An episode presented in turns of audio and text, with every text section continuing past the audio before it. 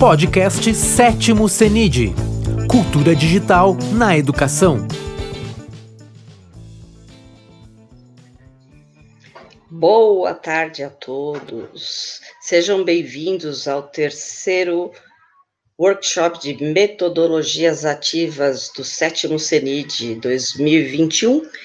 E aqui estamos hoje com o nosso palestrante, o professor doutor Marcelo de Lacerda Miranda, não, de Miranda Lacerda, né, com a palestra Curadoria Digital, uma nova característica do professor pós-pandemia, né? E eu vou falar um pouquinho do professor Marcelo. Professor, ele é doutor em educação pela Unicinos, mestre em ciências da educação, especialização em tecnologias educativas pela Universidade de Trás-os-Montes e Alto Douro, em Portugal. Possui graduação em letras espanhol pela Universidade Estadual de Montes Claros e é membro do GPEDU, né, o Grupo de Pesquisa Internacional de Educação Digital da Unicinos, e do Grupo de Pesquisas em Estudos Hispânicos e Ensino da UFRNR. Atualmente é professor EBTT do Instituto Federal de Educação, Ciência e Tecnologia, né, do Norte de Minas Gerais, tá, no campus Pirapora, e professor permanente do Prof. EPT no Instituto né, de Minas Gerais, né, e professor colaborador do PPG Unimontes em Minas. Tá? Seja bem-vindo, professor Marcelo. Bom Obrigado, te ver. Verônica. Bom Tudo te bem? ver. Tudo jóia né? O pessoal aqui no chat também participe durante a live fazendo perguntas, não sejam tímidos, estamos já no último dia do CENID, o pessoal anda tímido nos chats, né? E assim, avisando que quem está participando do CENID tem 30 dias ainda para degustar de todo o evento, né? Então dá para ver as lives, passar pelos, pelos outros eventos que estão ocorrendo, né? Então tem tempo de sobra, né? participem hoje da live do professor, façam perguntas, assistam de novo durante os 30 dias, podem entrar em contato com ele depois para tirar as dúvidas, né? Estamos aqui justamente para isso, para compartilhar, né, experiências, tentar, né, é, melhorar, né, a nossa em prol da educação, né, uma melhora em prol da educação, contribuir, né, com essas metodologias maravilhosas que a gente tem, né, ajudá-los a, a, a utilizá-las, né, e assim, fazer melhor pelos nossos alunos, né, mesmo nessa situação doida que a gente está agora, né, que é ou fecha ou, abre, ou fecha ou abre, ou fecha ou abre, e aqui também está de novo, aqui em São Paulo, ou vai, ou fecha ou abre, né, então, vamos tentar fazer o melhor pelos nossos alunos, né, e também pelas escolas e por nós também, né, então, vamos lá, né, vamos continuar compartilhando ex excelentes experiências, né, e vamos conversar agora, professor, a palavra é sua, o espaço é seu. Primeiro eu quero agradecer o convite, Verônica, é, parabéns parabenizar a comissão né, pela, pela qualidade das falas e pelo tanto de, de atividades. Né? O evento é, é muito grande, assim, eclético, atende a todas as áreas. Então, cumprimento você, né, a sua pessoa, em nome da comissão. Tá? Parabéns, muito obrigado. Obrigada. Então, já está compartilhado aí.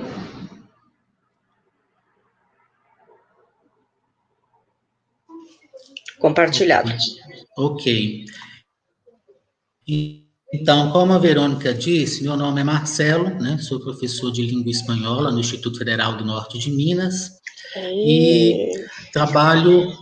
Sim, sim, somos colegas, né, Verônica? Trabalho é. com as tecnologias também. Meu doutorado foi na linha de pesquisa tecnologias e atuo também em dois PPGs, dois programas na linha de tecnologia. E sou uma pessoa que, desde a minha formação, é, tinha uma pegada tecnológica, né? Sou daquela geração que começou a usar a internet de escada, que passava noites na internet ali é, fuçando, né? E continua ainda passando noites na internet, dentre várias outras coisas. Me descobri também é, um curador digital. E no final dessa fala a gente vai poder refletir se nós, professores, né, ou cada um de vocês que estão nos assistindo, é, se considera um curador ou o que falta, né, para ser um curador. Porque nós temos acesso a tudo isso, a todas as informações que estão aí, só basta uma orientação, né, algo, é, alguma coisa mais técnica, né, uma orientação técnica para a gente se, se vestir de curador também. Sim? Então, deixa eu ir para a tela aqui. Qualquer coisa você vai falando, Verônica, porque eu não tenho acesso ao, ao chat e agora eu vou estar na tá. tela do PowerPoint. Eu vou avisando. Okay? Pode ficar tranquilo que eu vou avisando. Então, por que curadoria? Por que, que esse tema me chamou a atenção? E não é de hoje que ele me chama a atenção, né?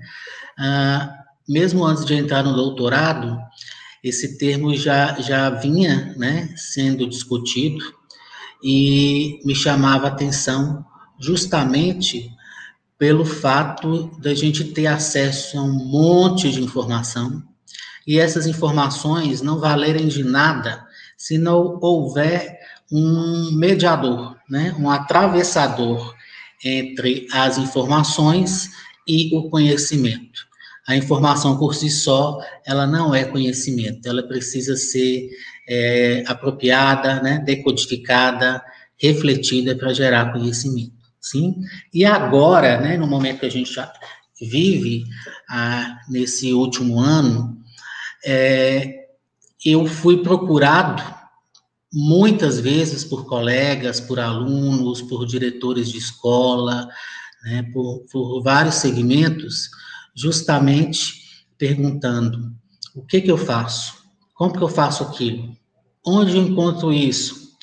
É, qual tecnologia que eu utilizo? Tem um aplicativo que faz isso? Me ajuda aqui, faz isso comigo, por favor, me ensina. Então, sim, foi uma enxurrada de pedidos, né, de ajuda em relação às tecnologias quando a gente teve as aulas suspensas. E daí me veio novamente a questão cura, da curadoria. Sim, falei assim, eu tenho algumas coisas guardadas, eu tenho algumas coisas que eu utilizo, que eu, que eu uso como alguns algumas plataformas que eu uso como repositório próprio, né, onde eu coloco ali tudo que me interessa, que eu sei que um dia eu vou precisar. Daí me veio né, essa necessidade de buscar mais conceitos e refletir em relação à curadoria, em especial curadoria digital, que nós vamos falar hoje. Esse movimento me fez voltar à minha idade escolar, né, o tempo que eu estudava. Vocês lembram daquele caderninho de planejamento do professor? Que o professor não desgrudava dele? Né? Acho que a vida do professor estava naquele caderno. Ele pegava e reproduzia tudo ali no quadro negro, né? O caderno que ele usava anos a fio, ele só adaptava ou não, né? Acrescentava alguma coisa ou não. É, e eu é, acabei me lembrando também que quando eu comecei na docência, né, em 2001, esse ano eu fiz 20 anos de docência, eu também tive o meu caderno de planejamento, né, um caderno onde eu, eu tinha que colocar o plano de aula, eu tinha que fazer referência a qual página do livro que eu estava trabalhando, o que, eu ia fazer primeiro, primeiro, o que, que seria avaliação, né, todos os registros e aquele caderno serviu né, para ser utilizado de um ano para o outro. Aí eu pergunto, será isso uma forma de curadoria? Né? No caso, não é uma curadoria digital, né? Ela é analógica. Mas a gente pode chamar também de um remix, de uma colagem aí, porque nesses cadernos a gente não usava só a, a letra, né? Só a caneta a gente colocava recortes, xerox, a gente colocava adesivos e tudo mais. Se alguém tiver alguma lembrança desse caderno, se manifeste, né? Eu acho que é uma lembrança boa. Mas graças a Deus eu não fiquei muito tempo com esse caderno, não. Né, eu usei um tempo ou outro, porque também era exigência da escola, era na rede pública municipal aqui da minha cidade, a gente tinha que ter todo um controle, tinha reuniões semanais com supervisão para mostrar tudo, então era, era quase que obrigatório você ter um caderno desse. Sim? Já usou também, Verônica? Oh, e como? Sou da época do mimeógrafo. Imagina quando o caderno sumia, hein? O apuros que o professor passava. Ah, nossa, nem fala. Nem fala. Não fala. Sim. Então vamos lá. É, vou voltar aqui antes, tem uma frase que eu gostei muito, e eu pulei, não falei, né? Sobre curadoria, é do Shai Shirky. Não é sobrecarga de informações, é falha do filtro. A gente fala tanto de filtro hoje, né? Mas filtro no sentido de modificar uma imagem, de deixá-la mais, mais atraente, mais. A gente edita hoje, né, através dos filtros aí que o celular e que os, os aplicativos nos oferecem, né? A curadoria também é filtro. Então, além desse, desse caderno, né? A gente utiliza, acredito eu que o caderno, apesar de estar em extinção, muita gente ainda utiliza, viu? Muita gente ainda tem um caderninho que recorre, o livro didático ele recorre no dia a dia para passar um exercício, né, uma atividade extra e tudo mais. Muita gente ainda tem esse, esse lado analógico, tá apegado ainda ao livro didático e o caderno de planejamento. Mas com o passar do tempo, né, e com o advento da tecnologia, da internet, o professor adquiriu novas habilidades, né? Agora, então, com o ensino remoto, online, é, a gente começou a, a desenvolver, né? A, foi obrigado, nós fomos obrigados a adquirir novas práticas docentes, né? Práticas essas que eu chamo de práticas sociais híbridas, porque já não cabe mais só o caderninho de planejamento, né? Não cabe mais práticas só analógicas. As nossas práticas hoje são híbridas. Então, esse movimento deu-se o nome do que a gente chama de curadoria digital, que é uma nova forma de ser e estar né, preparado para as mudanças que a educação e o mercado exigem.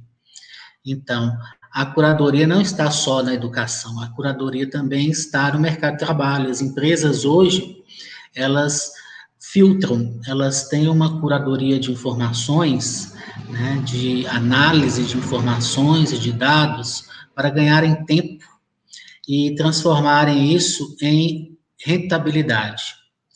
Sim, eu coloquei aqui até em outra cor, que eu achei que essa frase é, expande né, o uso dos cadernos de planejamento. É preciso ir além, viver e vivenciar as multimodalidades que a grande rede, pessoas, teorias e outras práticas de sucesso nos oferecem. Sim, vamos aos conceitos de curadoria. São muitos conceitos, tá? Eu até deixei de colocar alguns aqui para não alongar muito mas a gente encontra, inclusive, no, na BNCC de 2017, está na página 500, né, o que eles chamam de curadoria. E tem tudo a ver com essa reforma do ensino médio, né, com a, a as reformas propostas para o ensino médio, que seria, né, para começar já agora em 2021.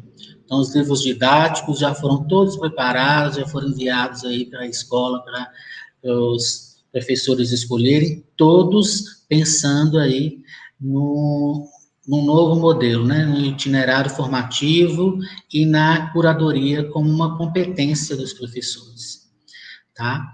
Então, eu coloquei aqui alguns conceitos, ah, por exemplo, Bassani Magnus, um texto excelente, tá? Agora de 20, 2021, fresquinho, trouxe aqui muitas, muitas muitos fragmentos dele, sugiro a leitura para quem interessar no tema. Bassani Magnus vincula-se, né, a curadoria digital, também às práticas na internet, relacionadas com a seleção e a organização de informações. Já Ramos, 2012, é, uma autora da área de artes, diz que o curador no âmbito das artes é aquele que pode ser uma pessoa ou uma equipe, organiza um conjunto de obras de forma que elas sejam compreendidas dentro de um determinado contexto. É, essa palavra curadoria a gente conhece muito associado às exposições de arte, né? Muito vinculado à área de artes. Ou então, que é precursor a isso, também na área do direito. No direito romano, né, foi instituída a figura do curador, do cuidador. A gente tem alguns conceitos aqui também que remete à, à área jurídica. Já Lima diz que curadoria é o ato de constantemente identificar, selecionar e compartilhar os melhores e mais relevantes conteúdos online, tais como publicações, fotos, vídeos, ferramentas, tweets ou qualquer outro sobre um tema específico. Sim, e claro você faz tudo isso para corresponder às necessidades de um público, geralmente de uma comunidade, né, que tem uma comunidade virtual, onde foi formada justamente por pessoas que gostam, né, que estão ali em prol de um determinado assunto.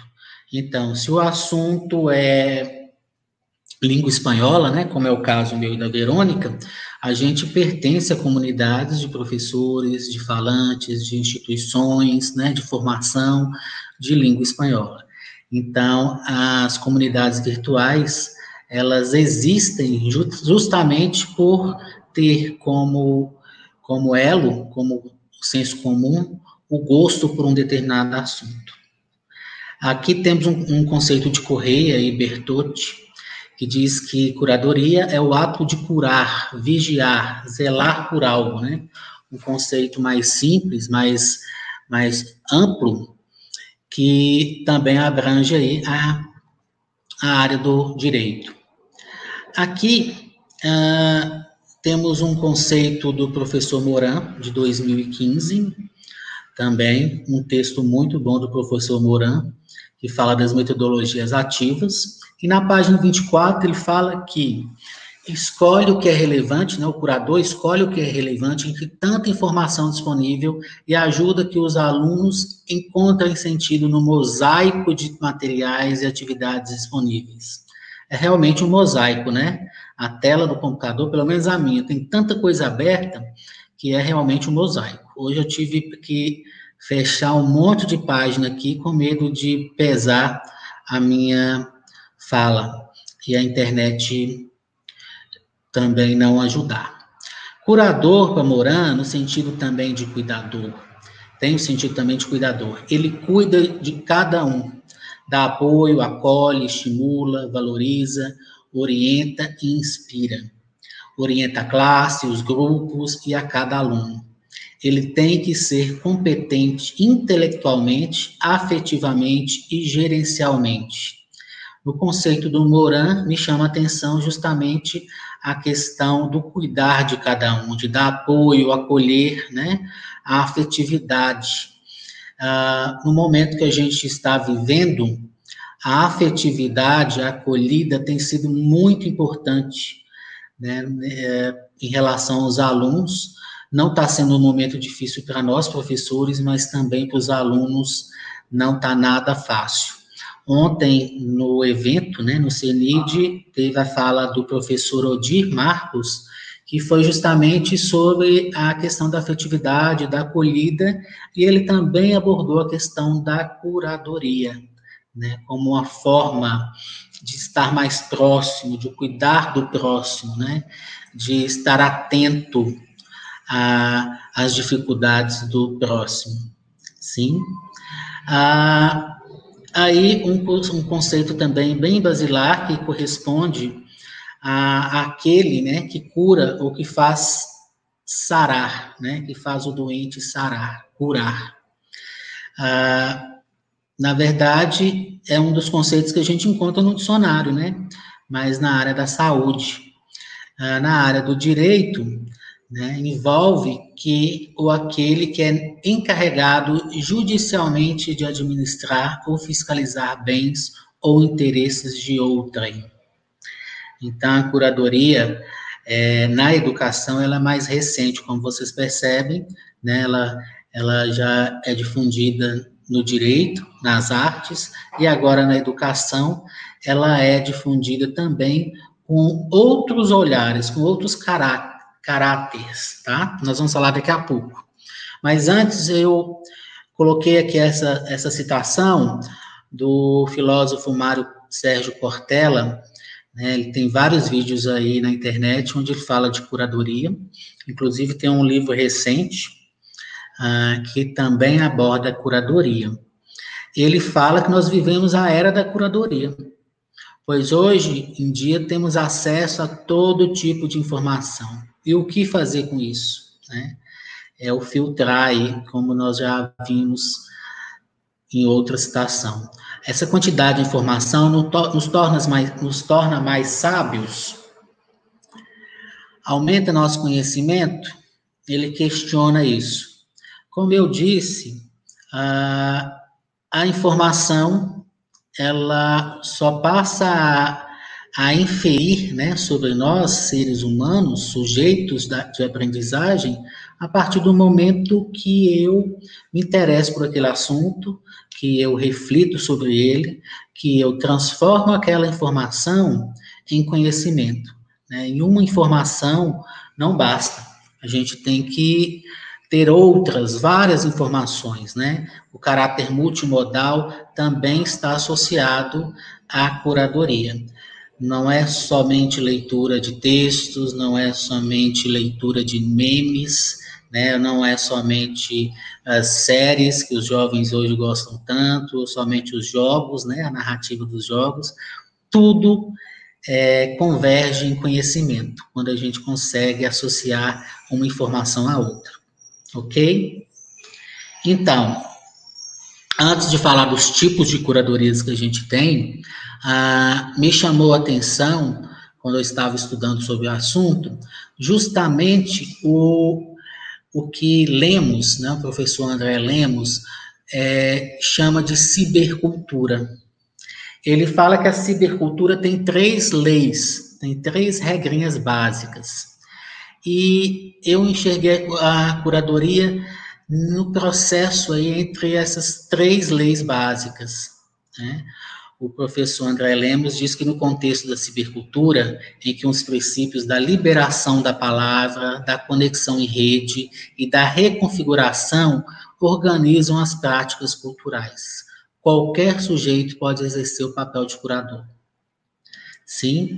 Então, quais são essas três premissas da cibercultura. É a liberação do polo emissor, ou seja, antes o professor falava, os alunos ouviam. O polo emissor, ah, na figura do professor, é único. Hoje o aluno tem o professor, tem o livro didático, ele tem um celular na mão que dá acesso a várias outras informações, ele tem o celular na escola, né, ele tem uma série de, de aparatos né, que ele pode utilizar em sua formação. Aparatos esses que a gente chama também de aprendizagem pessoal, né, de ambientes de aprendizagem pessoal, o EPL, porque o aluno ele tem ali aparatos em que ele utiliza para dentro do seu próprio itinerário né, formativo. Às vezes ele usa mais o, o computador físico, né? Às vezes ele usa o, o smartphone, às vezes ele recorre a, a tutoriais ou gosta ou ainda tem um apego ao livro didático, né? Pergunta ao avô, pergunta ao amigo, gosta de ver resumos, né? Cria seus próprios mapas conceituais, né? São várias essas ferramentas que hoje é, multiplica o polo emissor. né, a conexão em rede. O aluno, hoje, ele está conectado através da tecnologia, né, das tecnologias digitais e também das tecnologias sem fio, né, a várias outras, vários outros contextos, né, incluindo escola, incluindo colegas, incluindo tecnologias, instituições, né? Ele vive em rede. Então a conexão ela flui, né? E nesse momento a, o estudante, ou mesmo nós professores, nos sentimos em uma enxurrada de informação, né? afogados no mar de informações. Tudo isso trabalha é, e faz acontecer uma grande reconfiguração né, das práticas culturais. Por isso que Lemos diz que hoje qualquer pessoa pode exercer o papel de curador. Né? Ainda acrescenta que existem diferentes ambientes online que possibilitam registro e compartilhamento do processo de curadoria, que vem, que vai além da seleção de links interessantes, né? E do armazenamento de, de textos, fotos uh, ou de citações. Lá na frente eu trouxe também alguns exemplos desses ambientes, dessas plataformas e de aplicativos que a gente pode utilizar para armazenar né, e e fazer um trabalho de remixagem, de criação de, de novos é, documentos, de novos textos para trabalhar com nossos alunos. Aqui, continuando, né? É, como eu disse, eu comecei com o caderno de planejamento, mas eu migrei uma época para o CD, para o DVD, depois para o HD externo, migrei para o pendrive, ainda estou na, na era do pendrive, né? Temos as nuvens também, né? Onde a gente consegue armazenar um número é, X de documentos. Mais do que o número X, você tem que arcar com isso. Os, a Google, no caso, ela te cobra né, uma mensalidade para você ter um, um espaço maior uma gaveta maior nessa nuvem. E aqui ao lado tem essa imagem dos livros, né? Uma estante cheia de livro. Assim como eu acredito que muitos de vocês têm um, uma estante, duas, um quarto cheia de livros, cheia de cadernos, de tudo que a gente foi guardando com o tempo e que às vezes a gente recorre. E Assim como eu, acredito que vocês têm um apego muito grande a esse material, né? Doa alguns, desfaz de outros, mas por questão de espaço. Mas a gente gosta de um livro, gosta de um amontoado de livros, né? Então, cuidado, porque nem sempre isso é curadoria. O livro parado, sem, sem transitar, sem movimento, não é curadoria, eu acho que é mais acumulação, né? Você é um acumulador e não um curador. Cuidado. Vamos lá então, os tipos de curadoria. Begman, 2011, apresenta três modelos de curadoria de informação online. E essa informação eu tirei de um texto, como eu disse, da Bassani Magnus, 2021, um texto excelente que eu me baseei muito aqui nessa apresentação, tá? Ele fala do curador como filtrador, o curador como agenciador e o curador no sentido de de utilizar de plataformas como dispositivo curatorial. Sim? Então, o primeiro exemplo aí, o curador filtrador, filtrador, atua na perspectiva do eu sou o que eu linko. E para isso usa diferentes ferramentas e plataformas online para compartilhar especialmente links. Essa esse conceito de curador filtrador é da professora Adriana Amaral, que é da área da comunicação, né? Então, o Twitter é um grande exemplo, né, em que o sujeito pode gerenciar uma curadoria informativa sobre determinado assunto. Até coloquei aqui um print do meu Twitter, onde eu divulguei essa fala e o evento. Né? A gente coloca o link lá e automaticamente o link é, traz as informações da página. E assim a gente também navega pelo Twitter, né? A gente registra geralmente algumas informações com as hashtags, que eu vou falar também daqui a pouco. E quando a gente vai buscar por algum tema, a gente vai justamente nas hashtags.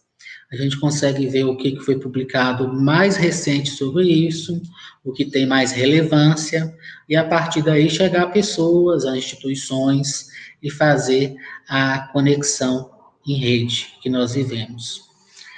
Passando por outro tipo, né, o curador agenciador. Aqui ele já atua na perspectiva de as coisas são como eu as linko, né?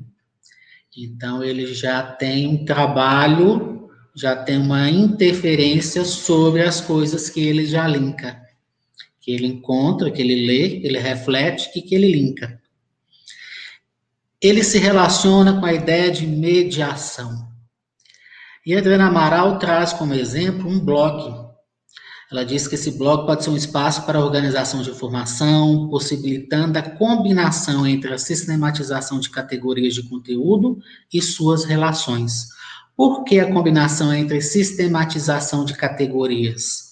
Porque no blog você pode criar a tag, que também é uma forma de hashtag, né? Você cria ali as tags de temas e quando alguém visita o seu blog, ele pode pesquisar justamente a tag que lhe interessa. Ou se pesquisar pelo Google, pelo Facebook, ah, pelo Twitter, alguma hashtag, alguma tag, ele vai ser direcionado para a reportagem, para a publicação do blog. Aqui também eu coloquei ah, um print de um blog que eu tenho, bem antigo, mas ainda em ativo.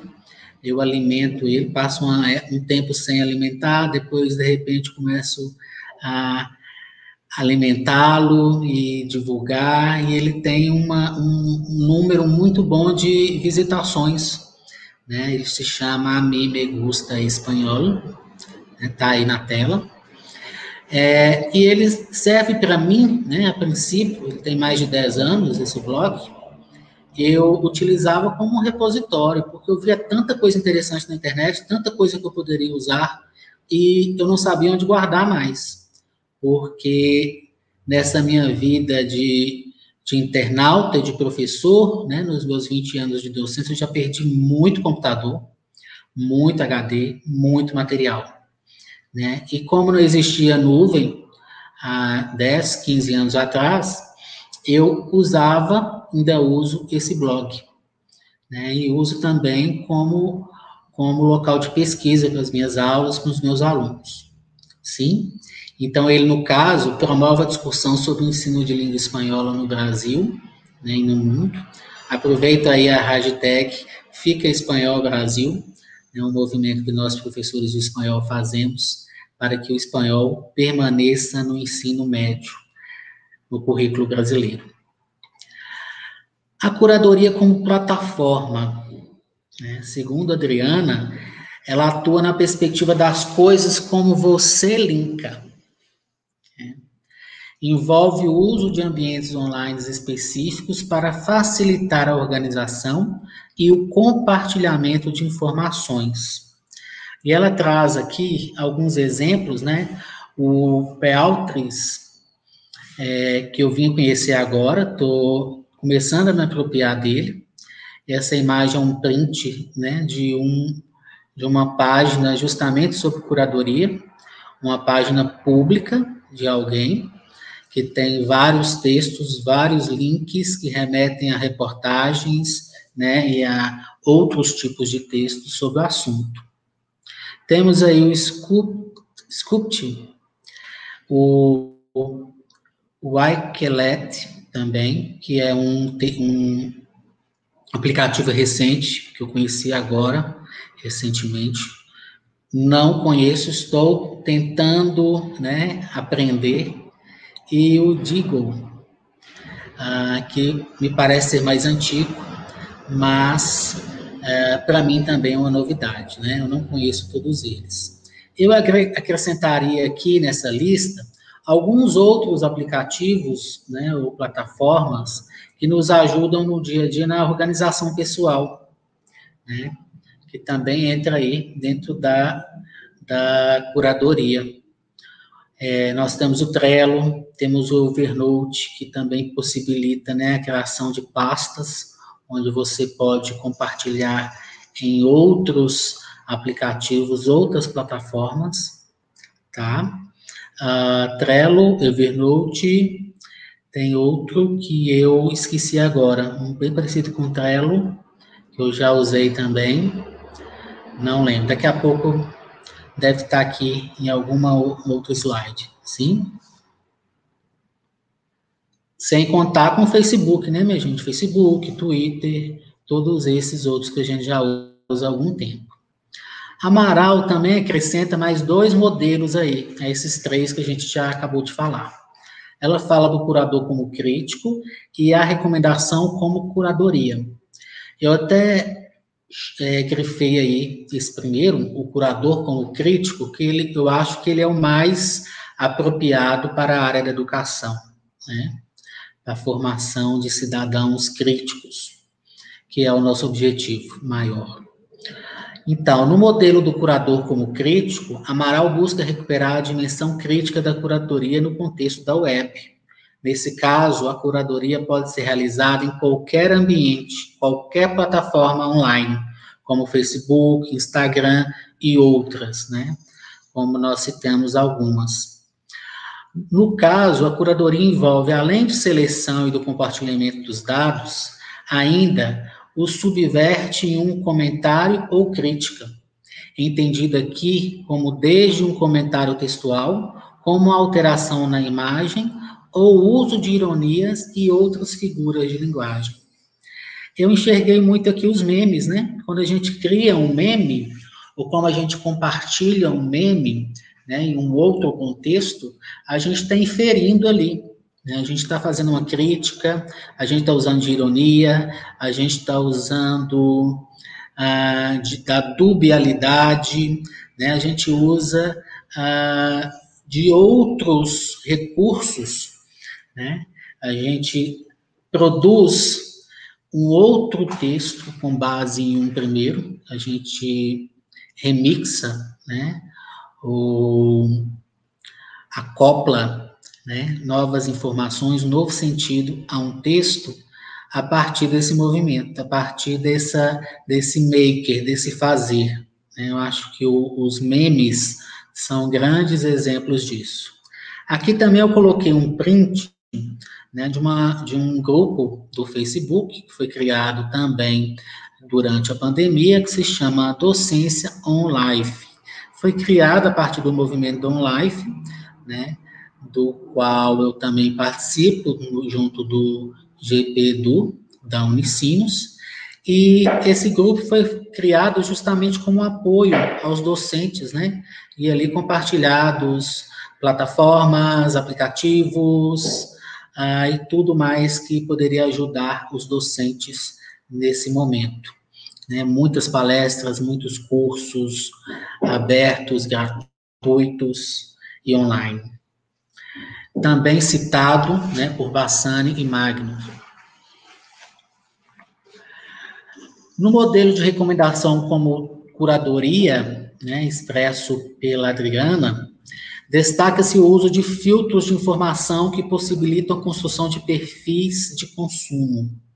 Então, a gente é, vê muito no Twitter ou no Instagram né, o uso das hashtags Ô, professor. Oi. Professor Marcelo. A Tamara, Oi. ela está com uma pergunta. Se você vê a possibilidade de usar experiência de curadoria com criação de blogs com alunos, por exemplo, para atuação ainda que virtual, frente a questões da comunidade? Sim, com certeza. É. Além do professor ter um blog, ele pode incentivar que os alunos tenham um blog, que os alunos registrem no blog os problemas da comunidade, né? Ou, ou divulgue no blog a sua comunidade, como ela enxerga a sua comunidade. É, existe um movimento, uns anos atrás, acho que em toda cidade tem isso, né? Aquela mãozinha, o like do Facebook, com dizer adote o seu bairro, né? Ou curta o seu bairro. Então, muitos bairros fizeram esse movimento, claro, com um cunho comercial, né, mas também com um cunho de, de conhecer e de ocupar os espaços públicos dos bairros, né? Porque os jovens, eles têm muito mais atrativo em ir para um shopping do que ir para a praça do seu bairro, né? Ou de explorar seu bairro, né? E, é, outras, outras, outros atrativos que o bairro tenha, né? No, na, no bairro ou na própria cidade, como os museus, ah, as praças, sim? Não só os shoppings, né? Os prédios públicos, a arquitetura em si. Espero ter respondido. Sim. Sim, então, a gente usa muito o hashtag, né? Quem trabalha com Twitter e com Instagram, principalmente, né, você pode perceber nas descrições das fotos a quantidade de hashtag. Esse hashtag que vai dar uma potência à publicação. Por trás dele, dessa recomendação aí, tem um algoritmo que vai fazer uma varredura e vai te mostrar o que você busca, o que você tem pesquisado recentemente né, no, no Instagram, por exemplo. Sim? É, eles orientam na, o sistema na curadoria de conteúdos que aparece na timeline do aplicativo. Então, aí eu até banquei, coloquei aí, fica a dica, né? E hashtag CENID 2021. Então, se eu coloco no Instagram, hashtag CENID 2021, vai me aparecer todas as marcações realizadas né, por pessoas que estiveram de alguma forma no CENID. E até mesmo dos CENIDs anteriores. Sim? Continuando aqui. Ainda citando Amaral. Ah, é preciso pensar a curadoria de informação em um contexto mais plural do que apenas a internet, mas sim como as pessoas se relacionam com as práticas e como suas vidas cotidianas e suas práticas de consumo são atravessadas por elas. Né, eu citei aqui o Twitter. O Twitter eu acho que é o aplicativo do momento e é um aplicativo que as pessoas têm utilizado para se comunicar né? Muita gente hoje se comunica pelo direct no, no Instagram. Uh, muita gente utiliza o Instagram para comércio, né? Para comprar e para é, como vitrine, né? De seus produtos, de suas habilidades, né? Acredito eu que alguns, alguns comércios hoje têm um movimento muito maior pelo Instagram do que a própria loja física. Né? Vejo aí o um movimento de muitas empresas que começam né, virtualmente para depois abrir uma loja física. Ramos destaca ainda que o curador tem a característica de mediador, e essa é uma característica principal na sociedade contemporânea. Talvez não se trate mais de produzir novas formas, mas arranjá-las em novo formato, em novos formatos, né? E novos formatos vão surgir. Hoje é o Instagram, né, que permite a foto, vídeos curtos, e todo dia tem uma atualização nova, né? Um, um recurso novo. É, agora no WhatsApp, por exemplo, recentemente, a gente consegue avançar um áudio, né? Que não era permitido, agora você consegue avançar um áudio. Então, é o recurso mais recente do WhatsApp. E outros virão.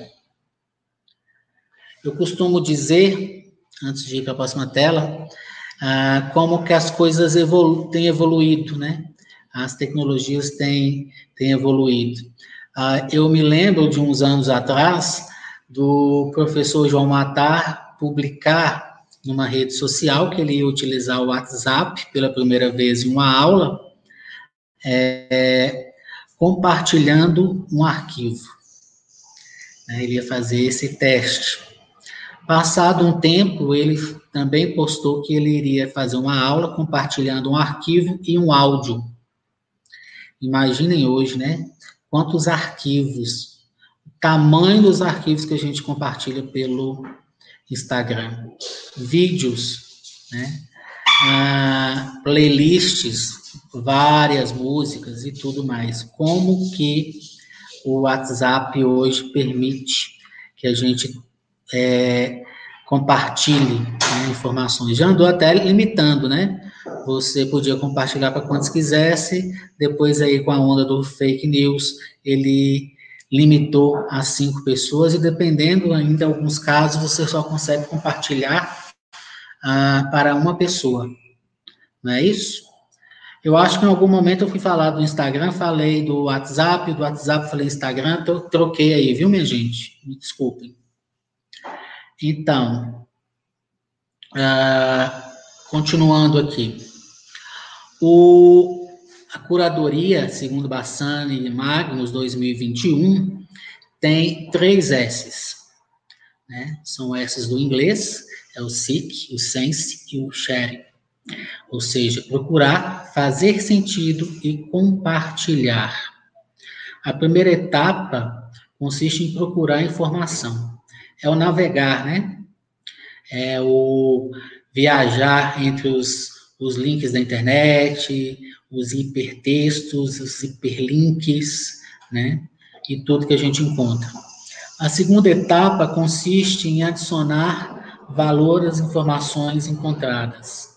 Making sense, né? É fazer, no caso, fazer sentido mas eu acrescentaria o fazer do make, do movimento make, né, de remixar, de acoplar, né, do fanzine, do fazer, do fanfict, hoje também é muito comum. Você criar algo em cima de outra, outro gênero, né, outro contexto. Ah, deu isso aqui um exemplo, né, ah, de organizar os links de um blog, incluindo anotações, ou organizar uma apresentação. Então, para fazer esse PowerPoint aqui hoje, eu tive que selecionar algumas imagens, colocar no arquivo, né?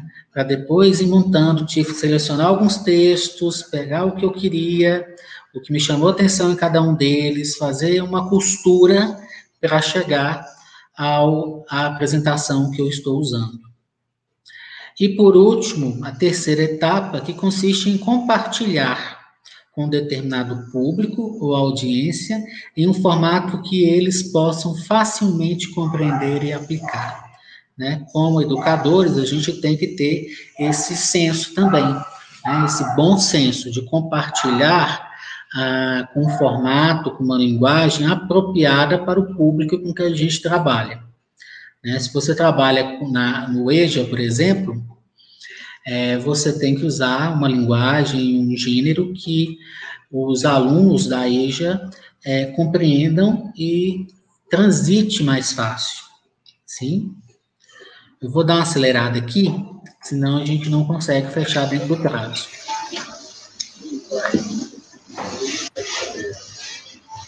Quer falar alguma coisa, Verônica? Não, estou tranquila. Você já falou tudo? ok. Alguns estudos é, abordam a curadoria como atividade de aprendizagem por diver, diferentes perspectivas. Né? Existe a perspectiva do professor curador, defendido por Vergara e Utuari, a perspectiva da curadoria como estratégia da educação online, a curadoria para o letramento digital e de mídia, né? que eu acho que está bem próximo né, da minha realidade, né? Vocês perceberam que é, eu tenho Twitter, tenho Instagram, tenho um blog, né? Eu estou em várias mídias e utilizo elas também para letramento é, digital dos meus alunos e na formação também de professores, onde eu atuo. E na curadoria, na perspectiva da autoria, defendida por Bassani. Ah, por que da autoria? Porque no momento em que você é, procura e que você faz sentido, você também infere sobre aquele texto, né, aquele gênero, seja ele qual for. Como eu disse, os exemplos dos memes são os mais ah, contemporâneos. Você pega uma imagem, né, geralmente que, expressa um fato, e a partir dali você cria outras informações e divulga em contextos variados, né? Então, cada pessoa quando recebe um meme no celular ou, ou pelas mídias sociais, ele tem uma inferência diferente do outro. Sim? Vou correr um pouquinho aqui. O que dizem as pesquisas? Aqui achei muito interessante que as pesquisas dizem, né, trouxe dados aqui de duas pesquisas, de 2015 e de 2019 de 2015, né, o TIC Educação mostra que 96% dos docentes indicam o uso de algum recurso obtido na internet para preparar aulas e atividades com os alunos. Nesse contexto, apenas 19% afirma utilizar o material obtido na internet sem fazer alterações. Ou seja, outros né, inferem, fazem alterações. Uh, maquiam, utilizam do maker, né, para fazer né, um conteúdo. Eles criam conteúdo a partir do que encontram na internet.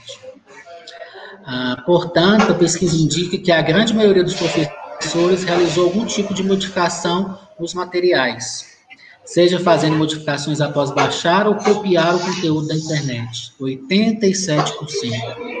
Vou pular para o próximo, não vou ler tudo, porque o tempo já está apertando. Em 2019,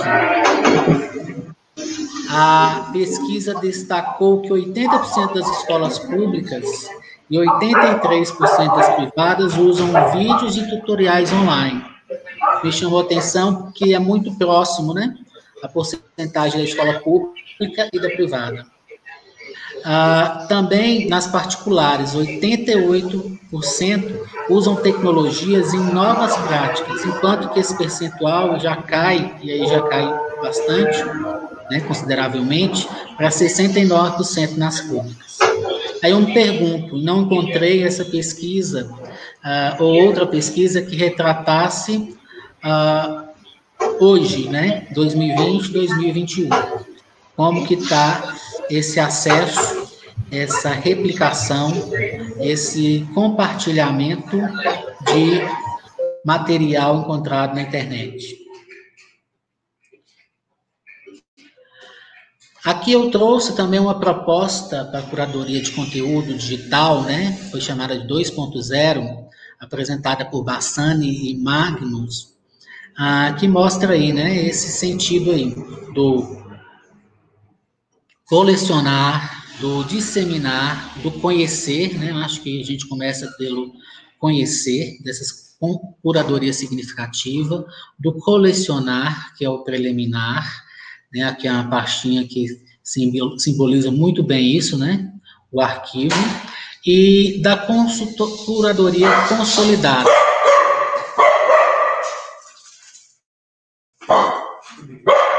Desculpa o barulho.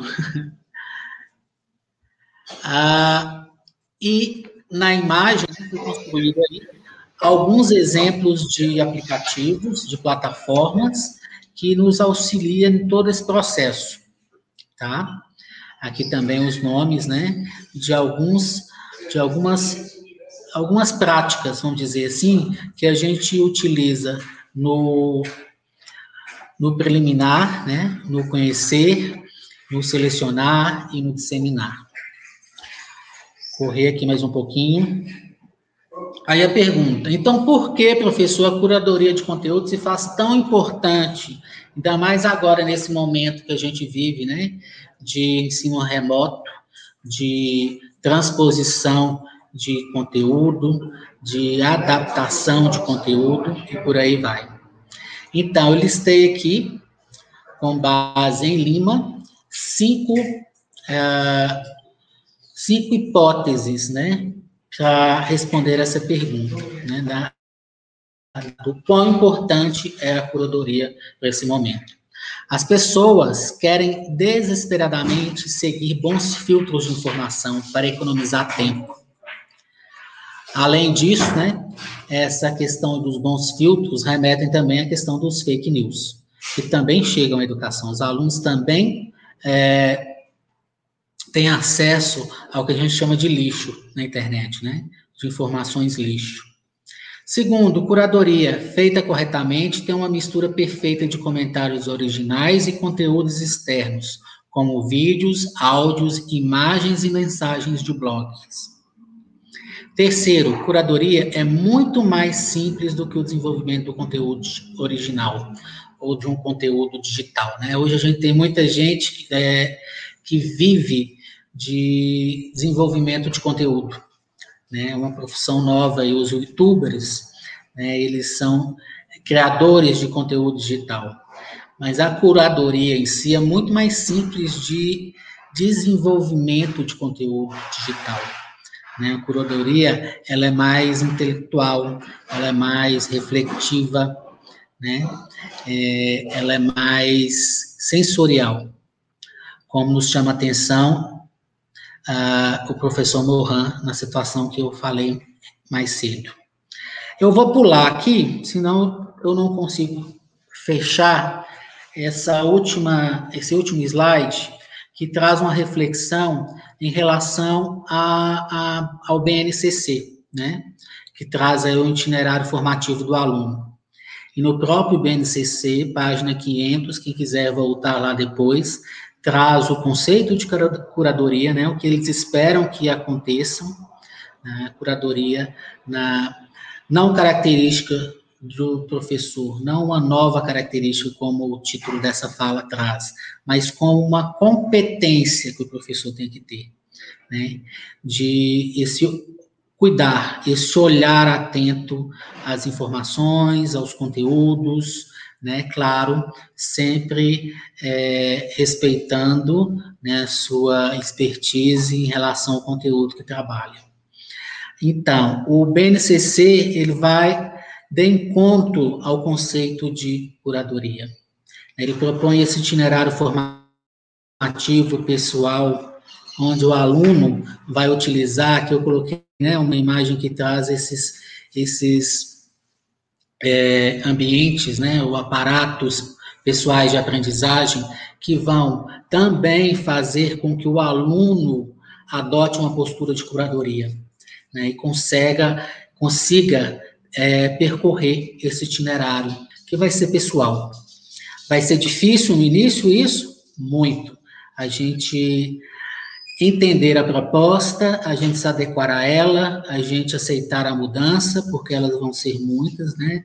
Eu já percebi na escolha do livro didático o incômodo que gerou entre os colegas, uh, a mim também, porque especialmente como professor de língua espanhola, eu me senti excluído, né, daqueles projetos de vida, da, de todo o conteúdo, né, dos livros que chegaram até mim.